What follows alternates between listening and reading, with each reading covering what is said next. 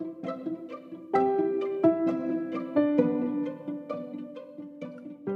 beabá da sustentabilidade.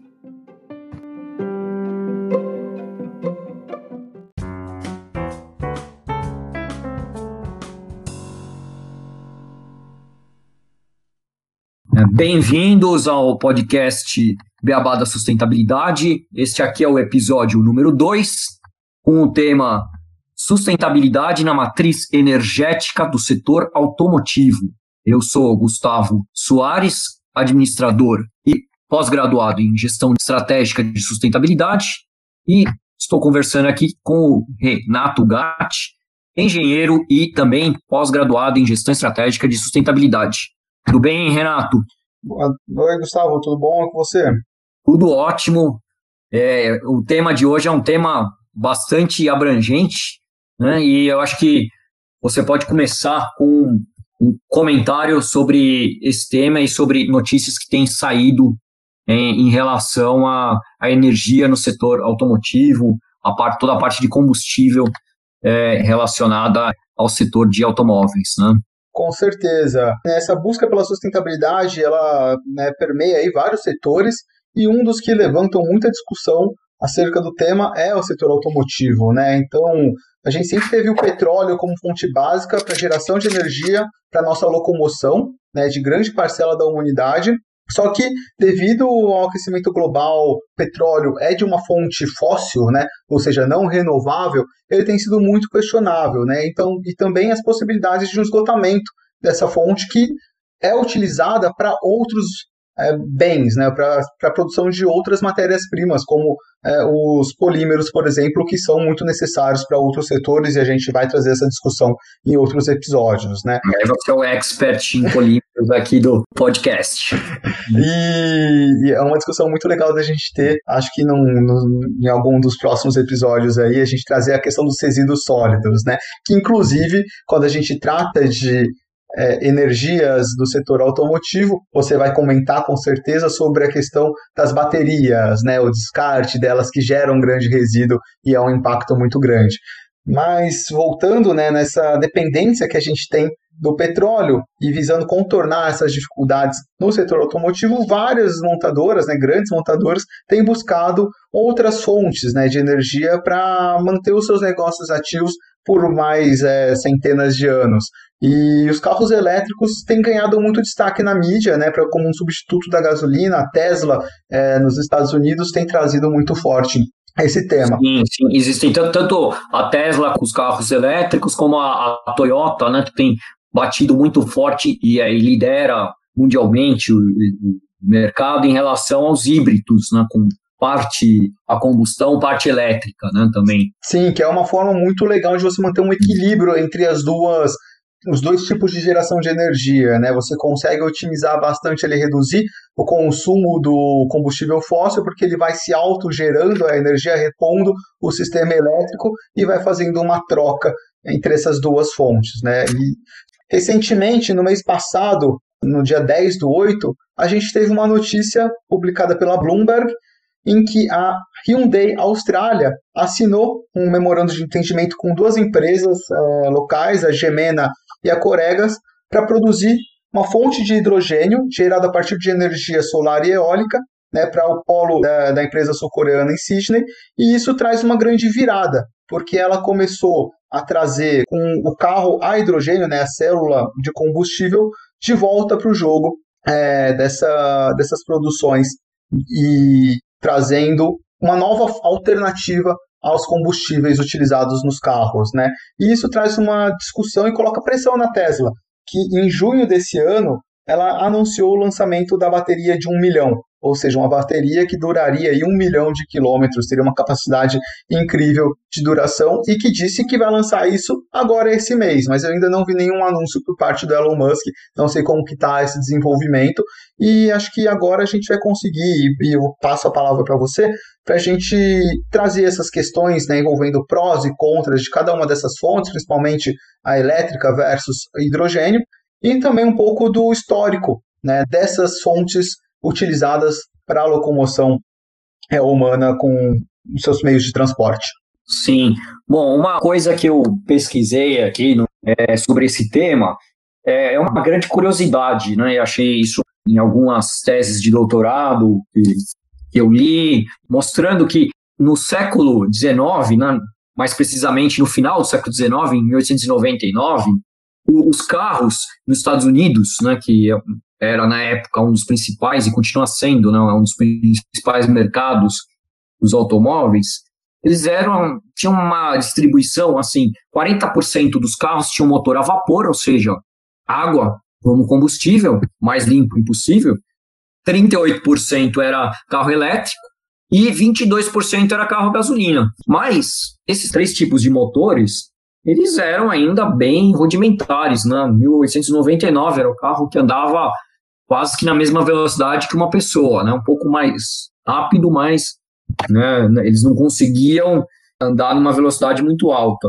O vapor, o grande problema era, era necessário quantidades gigantescas de água para fazer o motor a vapor funcionar, ou seja, não era muito bom para um carro pequeno, né, para um, um, veículo automotivo. Para um trem era outra coisa, mas para um veículo, o, o, carro a vapor não era é, algo plausível. O carro elétrico, já naquela época, o grande problema eram as baterias. Né? Na época, as baterias já de níquel e zinco tinham um custo muito alto e havia uma falta, pensando no final do século XIX, início do século XX, de infraestrutura fornecer essa energia elétrica para os carros.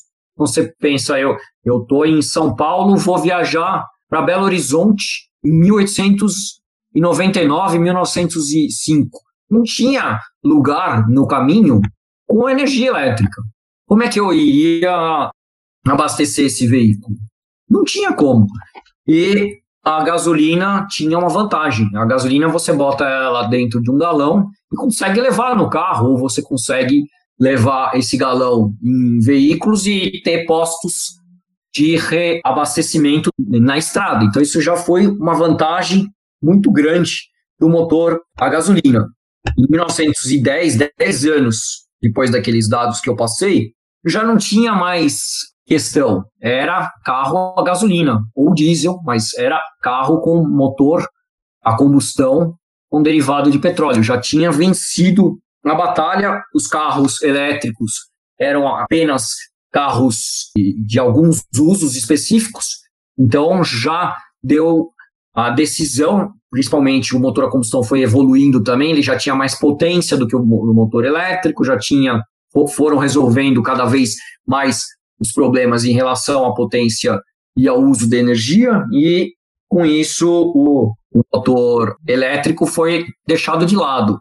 E isso ficou praticamente de lado até os anos 70, quando, fora que no, no 1910 também descobriram cada vez mais petróleo, lá, inclusive lá nos Estados Unidos barateou muito o preço do petróleo e tudo levou a gasolina a ficar mais barata. Aí nos anos 70 a gente lembra um pouco do episódio anterior, né? anos 70, já começamos a, a falar sobre os problemas ambientais. O petróleo era um dos vilões por causa da poluição, então já começou a, a, a, se pensar em outro tipo de combustível por causa de problema ambiental. E também nos anos 70 teve a crise do petróleo, a crise de 73, o custo foi nas alturas, e aí os governos França, Estados Unidos, foram começando a, a é, procurar outros tipos de motor e achar, voltaram a, a, falar de motor elétrico nesses países. Né? O país que levou mais à frente nesse programa foi o Japão, e aí nos anos 90 mesmo, a Toyota lançou o Prius inicialmente lá no Japão, em 97, e finalmente já tinha um carro é, não 100% elétrico, híbrido, né, usando um motor híbrido entre o elétrico e a gasolina, mas de uma forma que já gerava muito menos problema ambiental, carro muito menos emissão de CO2 na atmosfera e muito mais econômico. Uma das coisas que começaram também foi o foco nesses países em ter, principalmente nos Estados Unidos, de ter é, a produção de carros com emissão zero. Eles colocaram metas bastante altas, não alcançaram, mas começou a ser plantada uma semente nesse aspecto, né? principalmente na Califórnia, que acaba sendo um dos lugares dos Estados Unidos que tem mais veículos, e é um clima um tanto quanto seco, e a gente, aqui em São Paulo, até a gente está vendo isso hoje em dia, nessa secura que tem estado esses últimos dias, que quanto mais seco o clima, pior os efeitos né, do CO2 na atmosfera para a respiração, para a vida humana. Né? E legal você comentar, Gustavo, da crise do petróleo e dos países se mexendo para buscar outras alternativas, que o Brasil né, também teve um movimento muito bacana em 75 é, exatamente com a criação do Proálcool, né, que foi também visando substituir é, a dependência do barril de petróleo né, para ter um mercado mais estável de abastecimento à indústria automotiva com um produto, uma fonte de combustível feita dentro do nosso país, né? Que foi um programa super bem sucedido e hoje a gente vê vários carros que são movidos tanto a álcool, né, etanol, quanto a gasolina e, os motores aí flex, né, conhecidos e utilizados também no, no modelo de combustão, né?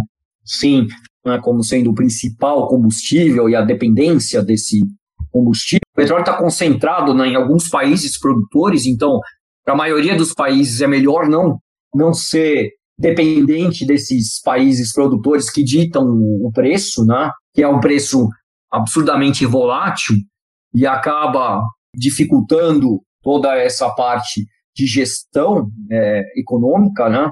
A gente tem que lembrar que sustentabilidade vai, desenvolvimento sustentável é economia, é meio ambiente é sociedade, né? É o tripé que a gente já vai lembrar em todos os episódios que a gente estiver escutando. Com certeza. Outra coisa é que 60% é, do consumo de petróleo no mundo está focado no, nos transportes. Isso é mais de 20% das emissões de CO2 na atmosfera.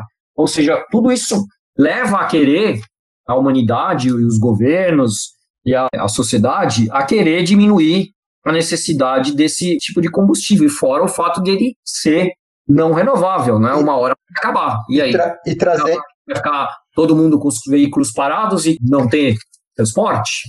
E trazendo também uma discussão que a gente teve no primeiro episódio, né, que foi o protocolo de Kyoto, que visava né, reduzir as emissões de CO2, e agora o Acordo de Paris, e você ter essa fonte utilizada nos transportes, no setor automotivo, acaba sendo um complicador para que a gente consiga atingir as metas de redução de nível de CO2 está dentro do Acordo de Paris, né, que a gente já viu que está sendo um, um grande debate aí e algo bem difícil da gente conseguir executar.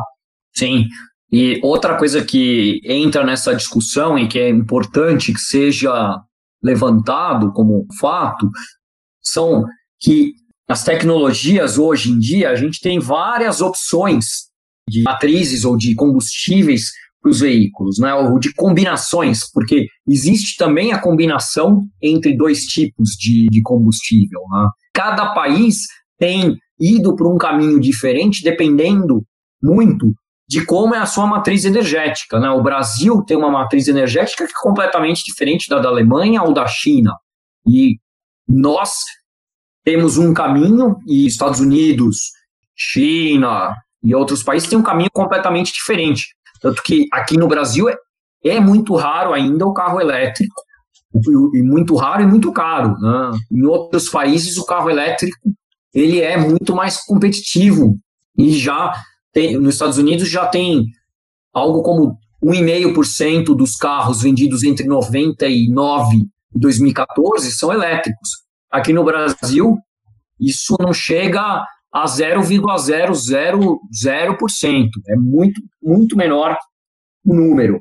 E legal você fazer esse comentário da fonte energética dos países, porque eu acho que aí a gente começa a esbarrar nas dificuldades da sustentabilidade quando a gente pensa em fontes alternativas de uso de combustíveis por setor automotivo. Né? A gente sempre teve o petróleo como fonte principal, igual você trouxe muito bem, só que e agora as empresas trazendo, né, buscando outras fontes como o elétrico, o hidrogênio que eu citei, porém é, a gente não pode deixar de esquecer que a fonte energética do país é o que vai ditar, de fato, o consumo e a emissão de CO2. Não adianta nada eu substituir toda a minha frota de carro né, para um consumo é, elétrico, por exemplo, ou de hidrogênio, se a minha matriz de produção energética ainda é fóssil, é um carvão, por exemplo, é, ou um gás. Isso vai demandar muito, você vai, porque você vai começar a consumir mais energia dentro das casas para abastecer esse carro elétrico, que ele aparentemente é, né, você vai se sentir sendo mais sustentável, porque ele é elétrico, não está produzindo CO2,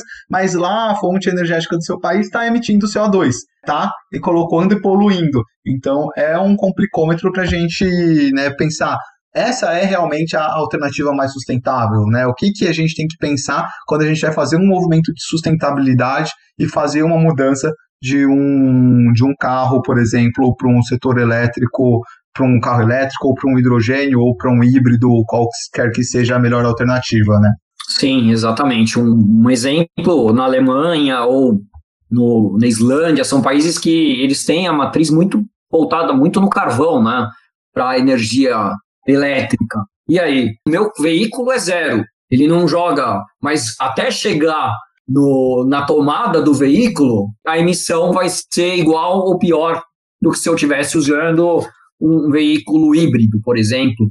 Para esses países, talvez o híbrido seja uma melhor tecnologia. O híbrido seria um veículo que ele tem dois tipos de motor, um motor elétrico e um motor a combustão, né, um motor a gasolina, e um motor alimenta o outro, de maneira que o motor elétrico não precise ser recarregado num plugin, né, na energia, mas ele pode se recarregar durante o movimento, durante as frenagens e usando também um motor a combustão. E dessa maneira o uso do combustível fóssil é bem mais baixo, né, você vai ter mais de 10 vezes maior quantidade de redução, né, ou, ou, menor quantidade de consumo de, de, combustível, que é uma alternativa, né, ou mesmo alternativa híbrido e hidrogênio, são, são tantas alternativas que são inúmeras, é, né, a probabilidade, as combinações são inúmeras nessa nova função. E e ainda os combustíveis biorrenováveis, como a gente tem aqui no Brasil etanol, ou o álcool de milho nos Estados Unidos e outras opções de combustíveis renováveis, né? Sim. Que são plantados e não é um combustível que vai acabar, porque você pode sempre plantar e, e ao mesmo o, o CO2 ele também tem um trade de CO2, então né, a, a planta ela consome o CO2 e é, que é queimado também. Então ele, ele também acaba sendo mais limpo do que um combustível completamente fóssil. Sim, né? se a gente pensa na conta, né, emissão de CO2 versus absorção, por ser uma fonte renovável, essa conta fica balanceada. A gente talvez poderia até concluir que um etanol seja uma fonte super alternativa, super é, interessante e sustentável de produção. Só que a gente não pode deixar de esquecer que a gente utiliza a terra para produzir, por exemplo, uma cana-de-açúcar, uma monocultura, e às vezes a gente está desmatando ou consumindo, tirando a opção de desenvolvimento de outras culturas que possam ser, ser utilizadas para alimentação. Por isso que eu acho super legal a gente fazer essas discussões para os nossos ouvintes, porque não é fácil falar de sustentabilidade, né? Eu acho que durante essa... E só, só uma, um fato, mesmo a cana, a cana pode virar álcool e pode virar açúcar, né? E vai depender muito do trade do, do, em relação econômica, no que, que você vai preferir, e também numa relação em como você, como sociedade, vai preferir que eu transforme minha cana em álcool de cana como combustível, ou em açúcar, ou em álcool para outra finalidade. Né? São, são várias decisões. Cada, cada parte tem uma decisão inerente quando a gente fala de desenvolvimento sustentável, né? Sim, e aí eu acho legal a gente resgatar a notícia aqui da Toyota. O porquê que é interessante a divulgação dessa notícia na Austrália? Porque eles trouxeram... Da, da Hyundai, né? Da Hyundai, é, desculpa, da Hyundai. É, é os coreanos vão ficar bravos com, com os japoneses, né? Dessa vez é, são os coreanos que estão na frente. Sim, mas o interessante é porque eles fizeram um acordo com duas empresas, né? Porque a produção do hidrogênio ela também demanda energia.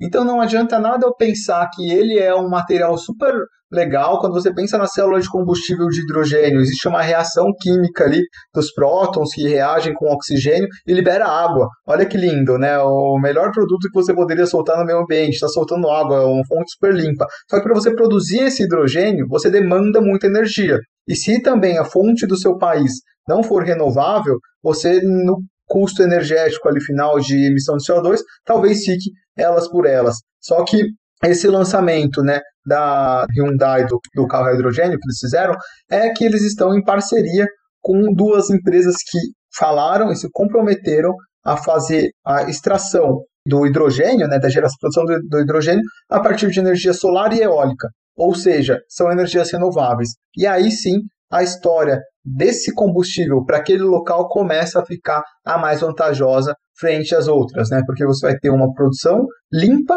do combustível com um desenvolvimento sustentável para um carro, né, super seguro que gera um resíduo muito interessante. É, só adicionando ao que você falou, uma publicação alemã, né, uma investigadores alemães que publicaram na revista Nature Energy, o Gunther Glenk e o Stefan Reichenstein. Eles provaram que se o hidrogênio ele for produzido com um recurso de eletricidade renovável, ele já é competitivo em termos de custos com outras formas de combustível. Então, em termos de preço, ele já está como uma das possibilidades, né? Porque antes, antigamente é, ele era completamente fora da curva pelo custo muito alto para conseguir esse tipo de energia. Né? Que é uma das maiores desvantagens dela, né? O custo dessa tecnologia ainda é muito elevado. Mas acho que a gente. É, então, é ainda é elevado, mas eles já colocam como viável financeiramente ou economicamente. Então, até aqui que na Alemanha eles conseguem gerar um quilograma de energia por 3,23 euros. Então, já sendo algo viável economicamente, uhum. dependendo muito da, da, maneira inicial que foi produzida essa energia com é, hidrogênio, principalmente se for com energia eólica, que lá na Alemanha eles estão tendo agora um foco muito grande na, na produção de energia eólica utilizando energia eólica para a conversão do hidrogênio em eletricidade. Né? Isso. E por que, que a notícia da Hyundai, né, eu comentei que ela colocou em xeque a Tesla, né? O Elon Musk é um visionário, é um cara um, que sempre pensou em tecnologias, em como trazer uma solução diferenciada para o planeta, né? Só que o carro elétrico ele tem algumas desvantagens. A primeira eu acho que é a autonomia.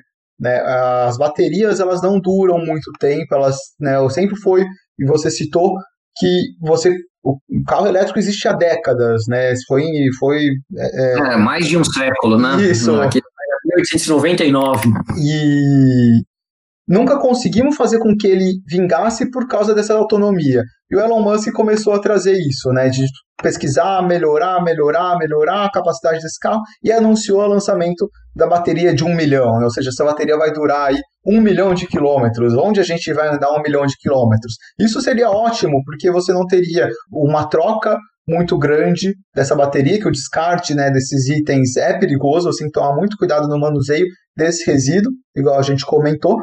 Só que para você abastecer esse carro, ele demora muito. E você trabalhar com o hidrogênio, ele já tem uma autonomia muito boa, né, um, um diferencial muito grande nesse uso dele. É um motor elétrico, acho legal a gente citar isso, tá? É um motor elétrico também. É, a reação gera energia e isso gira o motor, não é um motor a combustão utilizando o hidrogênio. E ela tem um abastecimento ágil, né? Você pega lá, igual um gás, você injeta no teu carro em alguns minutos, acho que demora um minuto a mais do que o abastecimento tradicional de gasolina. Já um carro elétrico, você deveria deixar ele pelas melhores tecnologias que tem hoje, se não me engano, chega a 10 minutos abastecendo o carro. Então, essa praticidade que a gente busca no nosso dia a dia é algo é, muito importante de ser levado em conta. Então, a Hyundai trazendo essa tecnologia, mostrando que é capaz, que é viável, é sustentável, e como você mesmo trouxe o estudo da Alemanha, né, ela começa uhum. a se mostrar muito economicamente viável, o Elon Musk está fazendo um investimento com a Tesla, pode cair do cavalo aí, não conseguir lançar o seu projeto e ir por água abaixo aí numa corrida, vamos falar assim, da busca do melhor combustível para o nosso deslocamento de grandes distâncias, né? No carro totalmente elétrico, né, outro problema, né, as baterias hoje elas evoluíram bastante. É, houve uma evolução também do, do qual o material que guarda a energia dentro dessas baterias, né? Começou com o chumbo, aí foi para o níquel cadmio, depois o níquel de íon metálico, né? E, e, agora as de lítio. De qualquer maneira, sempre é o que? Algum tipo de recurso fóssil, né? O recurso de é, metal, né? De algum elemento químico que a gente retira da terra, né? Ou retira níquel, ou retira chumbo, ou agora retira o lítio para criar essas baterias. O lítio, hoje, a gente conhece algumas reservas, ou várias reservas em relação ao lítio. O Chile, Argentina e Austrália são os principais produtores atualmente. A maior reserva do mundo está na Bolívia, né? Está na, na região do Salar de o Uyuni, né?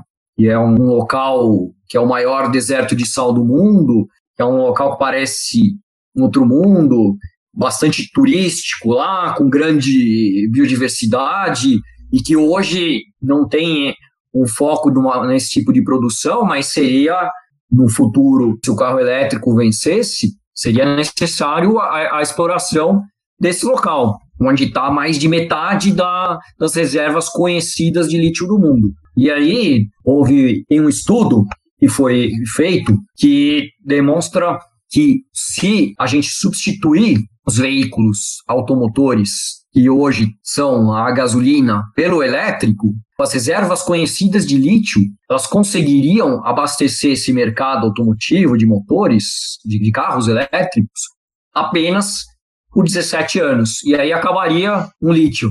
E aí? Acabou, do lítio não seria sustentável, né? A gente ter, seria exatamente o contrário do que a gente quer com o conceito de sustentabilidade. A gente pegaria esse recurso e usaria ele inteiro, né? ou, ou tentaria descobrir novas reservas, ou descobrir locais ou, ou, novas maneiras de gerar o lítio, porque a gente não tiraria todo o lítio do mundo. Existem é, muito mais recursos de lítio no mundo do que as reservas, mas as reservas é onde o lítio é economicamente viável de ser extraído da natureza. Então, exatamente a diferença em recurso e reserva, essa é a reserva onde você vai consegue extrair de forma onde é viável fazer extração. Igual o petróleo, até alguns anos atrás, o pré-sal não era considerado uma reserva, era um recurso, né? porque não, não tinha tecnologia que pudesse extrair petróleo no fundo do mar naquela profundidade. Hoje em dia se consegue e aí a gente considera isso como uma reserva de petróleo. Com certeza, a gente cai né, nessa questão do que é ser sustentável com a fonte renovável, né? Porque é uma fonte que vai acabar e a gente sempre tem que estar tá prezando por essa sustentabilidade dos recursos que a gente tem à disposição de um planeta finito para abastecer as nossas necessidades, né? E voltando ali no relatório Brundtland, na definição de sustentabilidade, pensando também no desenvolvimento das gerações futuras, né, para que eles possam ter também um uso dos recursos existentes. Então, eu acredito que a gente ainda tem muitos desafios pela frente quando o tema é energias sustentáveis e principalmente focada no setor, auto, no setor automobilístico. A gente está com avanços muito promissores, né, as tecnologias de é, elétricas e, e de hidrogênio já são estudadas há anos e a gente está conseguindo viabilizar isso agora. Essas notícias, tanto da Tesla quanto da Hyundai, são muito legais a gente ter e esperamos que elas venham em breve, mas a gente tem que começar a discutir também a matriz energética dos países utilizando fontes como solar, é, hidrelétrica, eólica, para que isso tudo seja de fato sustentável no nosso dia a dia, no nosso consumo diário entra realmente o fato de estarmos num sistema global, mas com especificidades locais. E não existe uma possibilidade de você falar, nós vamos usar só um tipo de energia, provavelmente, porque cada local tem a sua especificidade e não consegue usar essa matriz da mesma maneira. Então, lendo notícias, a gente vê muitos defensores de uma energia, defensores de outra, defensor do carro elétrico, defensor do carro etanol, defensor do carro hidrogênio, que um é melhor, que o outro pior, mas na realidade não dá para fazer uma análise só simplista, dizer esse aqui é melhor do que esse, porque num contexto ele pode ser melhor, no outro contexto não. E é isso que a gente aprendeu, que é a sustentabilidade, que é o desenvolvimento sustentável. Essa B ver o sistema como um todo e ver todos os contextos possíveis. Né? E eu acho que essa que fica a nossa mensagem com a conversa de hoje. Né? Precisa-se estudar bastante e ver para cada país, para cada região, qual a melhor matriz energética, inclusive dos veículos automotivos. Eu acho que aí a gente já pode ir para a nova sessão que a gente tem no nosso podcast, que é a sessão de curiosidades.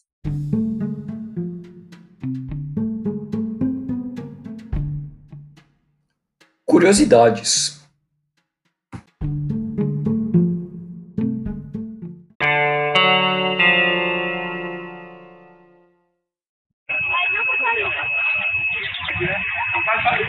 Você escutou esse barulho? Não, né? Eu também quase não percebi. Esse é o barulho do Curgel Itaipu, um motor elétrico desenvolvido por João Curgel em 1981, deslumbrando essa mobilidade urbana brasileira com os carros elétricos.